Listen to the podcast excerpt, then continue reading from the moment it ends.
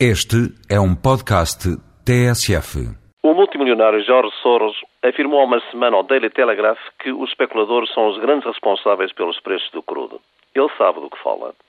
Na BBC, um prestigiado especialista afirmou que os contratos de futuros de petróleo, a contar com os aumentos, têm só por si um impacto direto e deliberado no preço do petróleo, o que, conjuntamente com a feroz especulação financeira, explica mais de 25% do seu preço. Instituições avisam que estes aumentos estão a levar à recessão mundial. Então, por que não se ataca a especulação? Nesse sentido, propomos a criação de um imposto extraordinário sobre os lucros acrescidos das petrolíferas, que têm ganho milhões com a subida do crudo, pois, ao contrário do que se verifica com a maioria das empresas que adicionam aos custos de produção uma margem de lucro, as petrolíferas estabelecem os preços a partir do mercado de Roterdão, que é um mercado especulativo.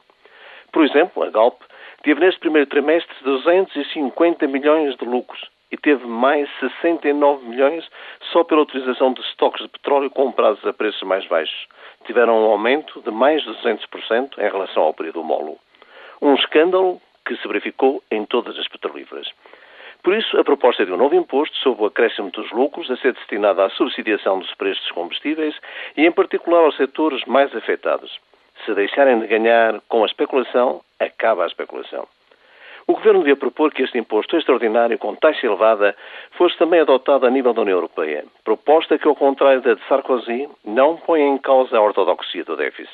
As petrolíferas seriam desde já convidadas a moderar os seus lucros, baixando de imediato o preço dos combustíveis, dependendo da sua resposta à dureza da taxa do novo imposto. Elas entendem esta linguagem.